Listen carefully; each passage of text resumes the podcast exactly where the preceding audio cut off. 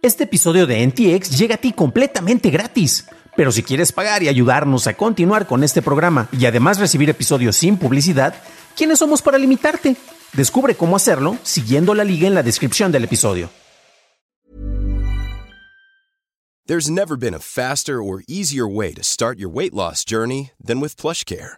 PlushCare accepts most insurance plans and gives you online access to board-certified physicians who can prescribe FDA-approved weight loss medications like Wigovi and Zepbound for those who qualify. Take charge of your health and speak with a board-certified physician about a weight loss plan that's right for you. Get started today at plushcare.com slash weight loss. That's plushcare.com slash weight loss. plushcare.com slash weight loss.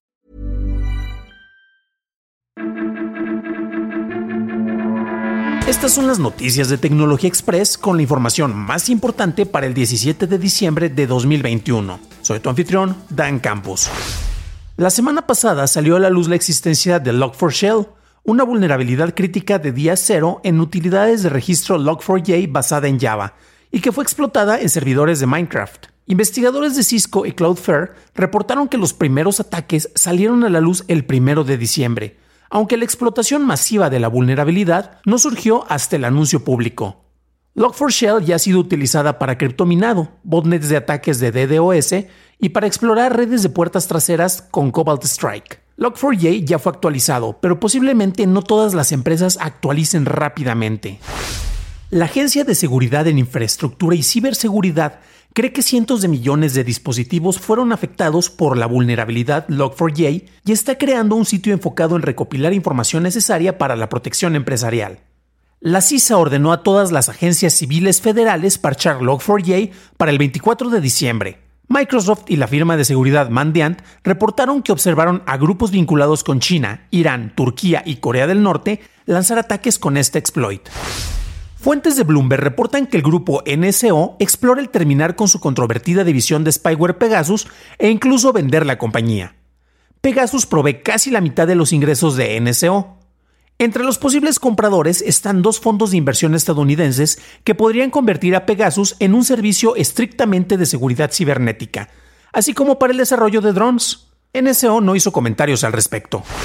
Apple lanzó la versión 15.2 para iOS, iPadOS, tvOS, HomePod, así como watchOS 8.3, en donde agrega funciones como el escaneo proactivo de desnudos enviados o recibidos dentro de las funciones de seguridad de mensajes, en donde desenfoca y muestra una advertencia de la imagen. La aplicación dará la opción a los usuarios infantiles de avisar a sus padres sobre el contenido. La actualización no incorpora el escaneo del lado del cliente sobre material relacionado a abuso sexual infantil en las fotos almacenadas en iCloud. Apple eliminó las menciones de su programa para escaneo de fotos de iCloud en busca de material de abuso sexual de menores en su página web sobre seguridad infantil. Apple anunció que retrasaría de manera indefinida esta función en septiembre pasado, debido a las preocupaciones de los investigadores de privacidad y seguridad. Los usuarios de Android ahora pueden acceder a la aplicación de Tracker Detect de Apple, la misma marcará cualquier AirTag cercano, así como a rastreadores compatibles con la red Find Mine que estén lejos de su propietario como AirTag desconocido. Si este sigue al usuario durante 10 minutos, podrá usar la aplicación para que reproduzca un sonido y poder deshabilitarlo una vez que lo encuentre. Eso sin necesidad de contar con una cuenta de Apple. Logmin planea separar LastPass y lanzarla como una empresa independiente tras haber adquirido la herramienta de gestión de contraseñas hace 6 años. Este movimiento busca acelerar la velocidad de desarrollo para herramientas de administración de contraseñas y de inicio de sesión seguro. LastPass buscará mejorar su aplicación, agregar más vínculos de terceros para clientes corporativos, rediseñar su web y ofrecer más canales de soporte. Actualmente cuenta con más de 30 millones de usuarios y es usada por más de 85 mil empresas. Microsoft se asoció con iFixit para vender herramientas de servicios oficiales de Microsoft para sus dispositivos Surface a través de iFixit.com. Se ofrecen accesorios necesarios para despegar y adherir con precisión, así como otras herramientas. Su venta se limitará a técnicos de reparación autorizados. Twitter lanzó la generación automática de subtítulos en video. Están disponibles en las versiones web, iOS y Android en 30 idiomas, incluyendo el español, inglés, japonés, árabe, tailandés y chino. Los usuarios no podrán editar los subtítulos. Reddit presentó la forma confidencial S1 ante la Comisión de Bolsa y Valores de Estados Unidos para iniciar su proceso de cotización en la bolsa. La cantidad de acciones ofrecidas y el rango de precios no ha sido determinado. TikTok está probando ajustes en su algoritmo de recomendación para evitar mostrar a los usuarios el mismo tipo de videos con demasiada frecuencia. Esto esperando evitar reforzar puntos de vista que podrían perjudicar el bienestar del espectador. El algoritmo ya evita redundancias secuenciales para videos con el mismo audio o del mismo creador. HR Block está demandando a Block por infracción de marca. Block es la empresa de tecnología financiera antes conocida como Square. HR Block argumenta que su cambio de nombre confunde a los clientes y daña su marca y pide a Block el dejar de usar su nombre y logotipo, al que considera casi idéntico al suyo, según una demanda presentada ante un tribunal federal este jueves. Spotify anunció un sistema de calificación de 5 estrellas para los podcasts ofrecidos en su plataforma. Los escuchas deberán reproducir al menos 30 segundos de un episodio para calificar. Se mostrará el promedio en la página de destino tras recibir 10 o más calificaciones. En noticias no relacionadas, Spotify me pide recordarte que califiques a Noticias de Tecnología Express en su plataforma.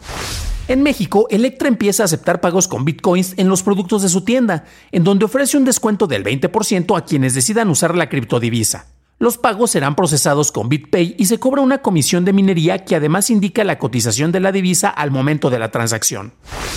En la Ciudad de México se aprobó un impuesto del 2% a aplicaciones de reparto de alimentos y paquetería, como Didi, Uber y Rappi. De acuerdo con el diputado Carlos Hernández, se precisó que el pago del 2% por aprovechamiento de la infraestructura de la ciudad no se trasladará a repartidores, usuarios ni comerciantes. Para una discusión a fondo de las noticias tecnológicas del día, suscríbete a dailytechnewsshow.com, en donde también encontrarás ligas a las noticias. De parte de todos los miembros del equipo de Noticias de Tecnología Express, Daily Tech Headlines y DTNS, te deseamos un festivo fin de semana.